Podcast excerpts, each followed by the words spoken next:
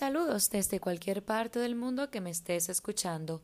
Mi nombre es Nicole Fernández y quiero darte la bienvenida a este podcast Talking About. En el episodio de hoy voy a estar comentando por qué celebramos el Día Internacional de la Eliminación de la Violencia contra la Mujer que se celebró el pasado 25 de noviembre del presente año, pero que obviamente se celebra anualmente. También voy a estar explicando un poco la importancia del feminismo en el mundo actual, porque sí tiene una importancia muy grande. Empecemos.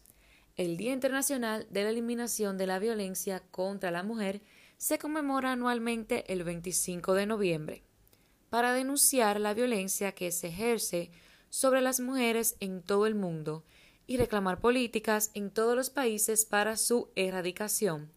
La convocatoria fue iniciada por el movimiento feminista latinoamericano en 1981 en conmemoración de la fecha en la que fueron asesinadas en el 1960 las tres hermanas Mirabal, Patria Minerva y María Teresa, en República Dominicana.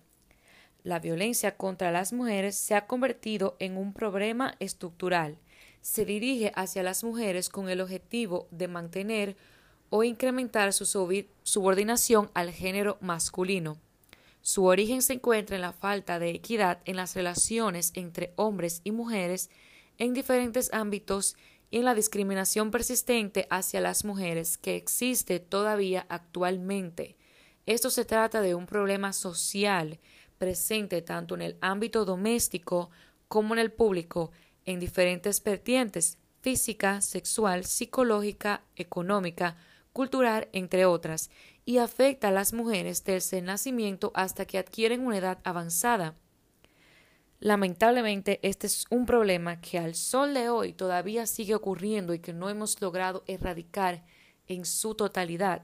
Y ahí es donde va la importancia del feminismo.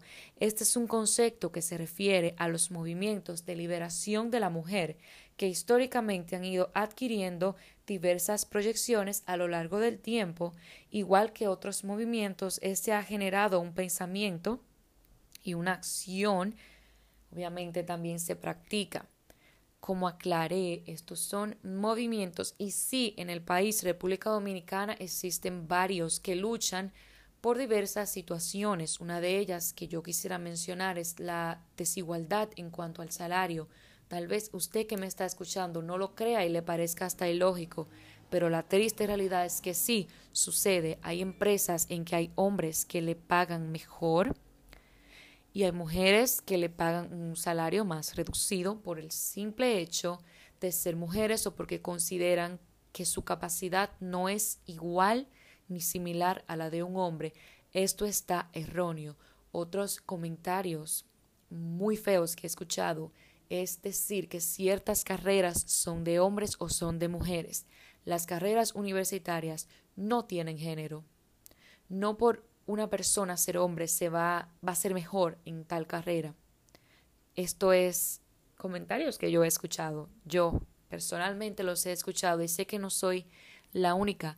Otro problema por el cual luchan las feministas actuales es el acoso callejero.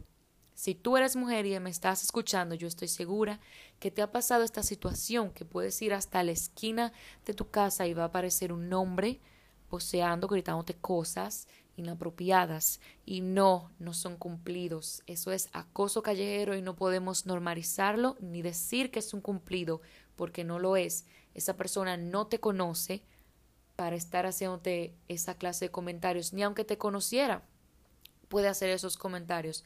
A lo que me refiero es, cuando es una persona que te conoce y de repente te dice, qué bonita estás hoy, eso no es acoso. La diferencia es que en las calles son gente que no te conoce y te hace comentarios subidos de tono, le voy a decir así.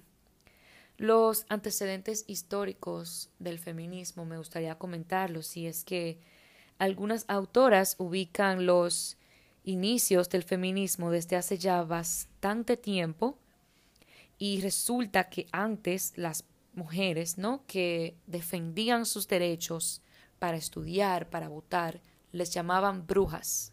Sí, como un insulto.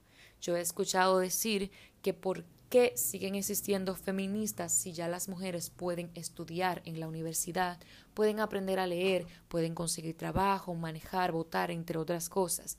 Pero les recuerdo que todavía hay situaciones por las cuales debemos luchar.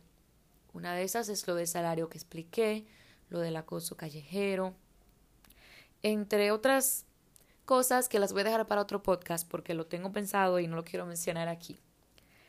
Pero ¿Ustedes qué piensan? ¿Consideran que todavía es importante este movimiento? Porque de por sí se está defendiendo algo. También quisiera yo aclarar que en este contexto no todos los hombres son machistas, pero lo es el sistema en el que vivimos y es imposible que escapemos de él. Ellos también sufren suposiciones y expectativas basadas en su género que les condicionan a vivir y actuar de cierta manera como por ejemplo que el hombre es que tiene que proveer para la casa.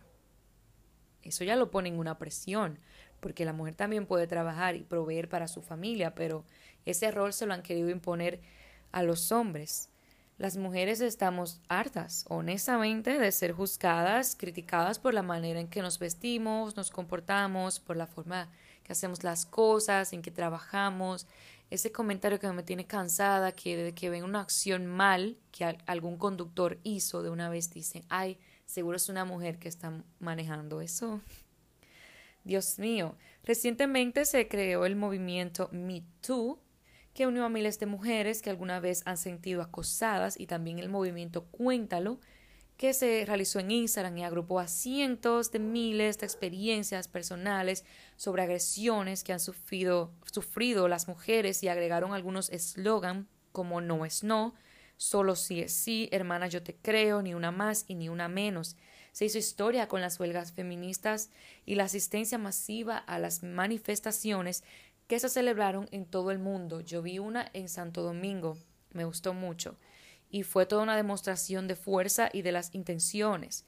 Pero Naciones Unidas lo ha vuelto a recordar, ningún país ha alcanzado la igualdad de género y las este, la inclusión, el machismo en sus distintas intenciones y vertientes siguen dando lugar a diferentes tan injustas, como lo llaman, en un 30% menos a las mujeres, para una entrevista de trabajo y que tengamos que trabajar más para ganar lo mismo. Se han hecho estudios de esto. Resulta que hay empresas que literalmente las mujeres tienen que trabajar más horas para lograr alcanzar el salario que gana un hombre en la misma empresa y hasta puestos similares o el mismo.